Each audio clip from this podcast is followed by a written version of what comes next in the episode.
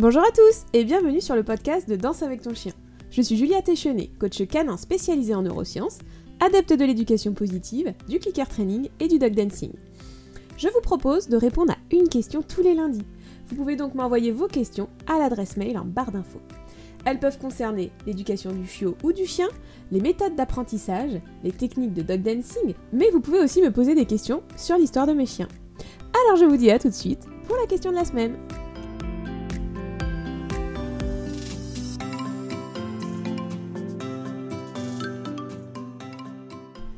La question de la semaine m'a été posée par Sandrine. Je te remercie Sandrine de poser cette question qui est quand même une question que l'on me pose assez régulièrement, à savoir quels tricks on peut faire avec un chiot qui a entre 3 mois et 1 an.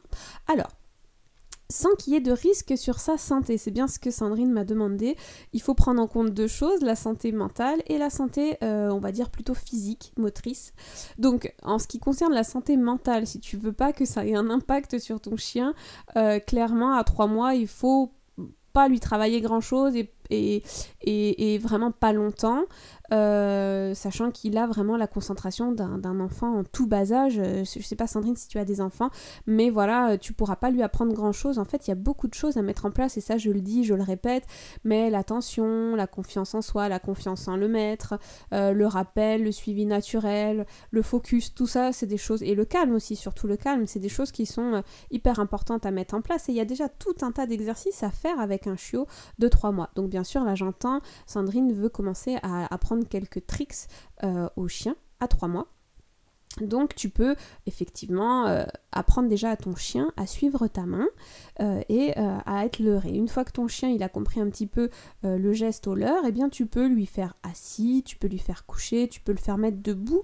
C'est voilà, il faut pas que ça soit fait avec exagération une fois de temps en temps.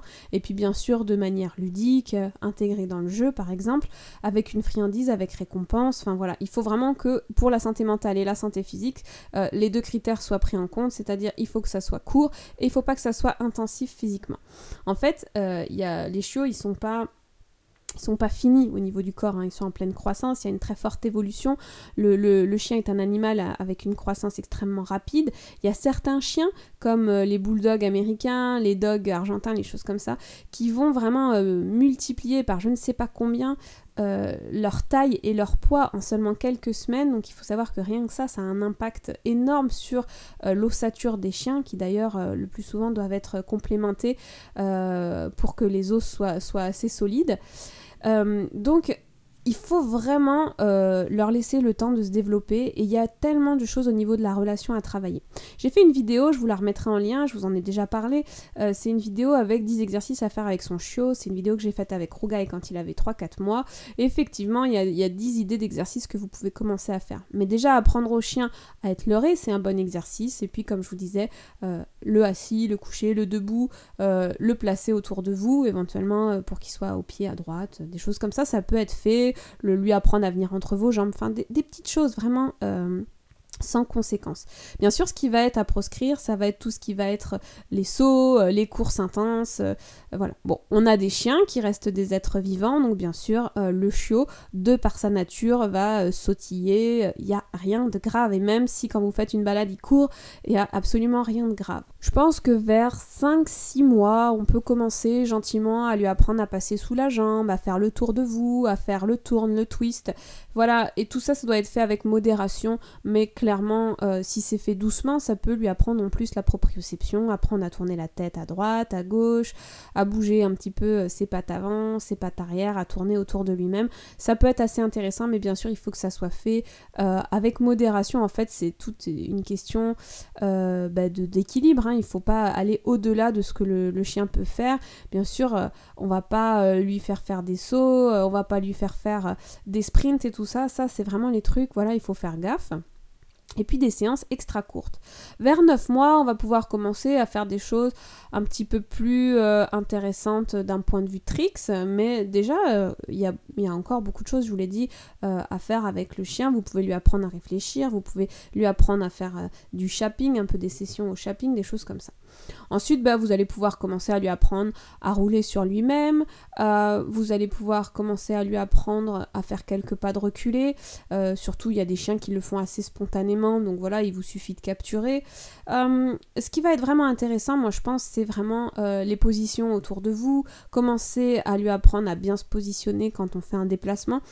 mine de rien, les déplacements sont vachement sous-estimés, mais pour moi, ça reste au maintenant les tricks les plus importants à maîtriser, parce que quand on fait du dog dancing, les tricks c'est très joli, mais en fin de compte, si on n'est pas capable d'avoir un joli déplacement bien propre avec son chien, bah ça, gâche un peu tout quoi.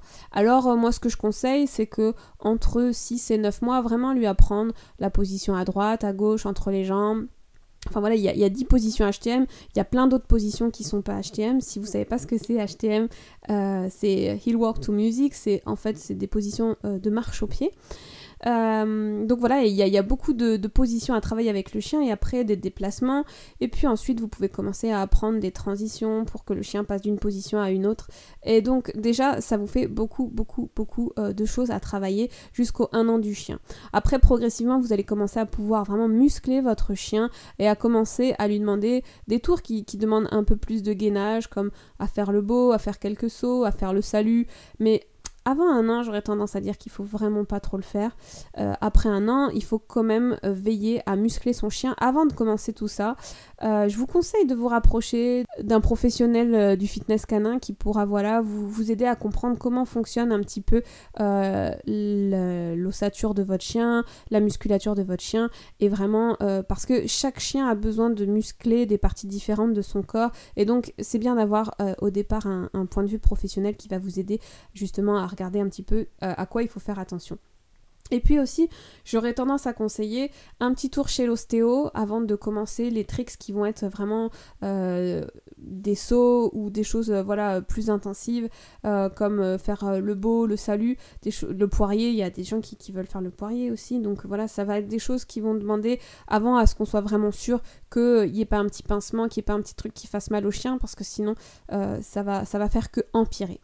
Voilà, j'espère que euh, cette question euh, vous a intéressé autant que moi et que la réponse euh, vous a satisfait. N'hésitez pas à noter le podcast sur des applications comme Apple Podcast par exemple parce que ça m'aide à faire connaître le podcast. Vous pouvez aussi le partager autour de vous et il y a plein d'autres questions. Si jamais vous découvrez ce podcast, je vous invite à écouter les autres questions. Voilà, je vous dis à très bientôt pour la question de la semaine.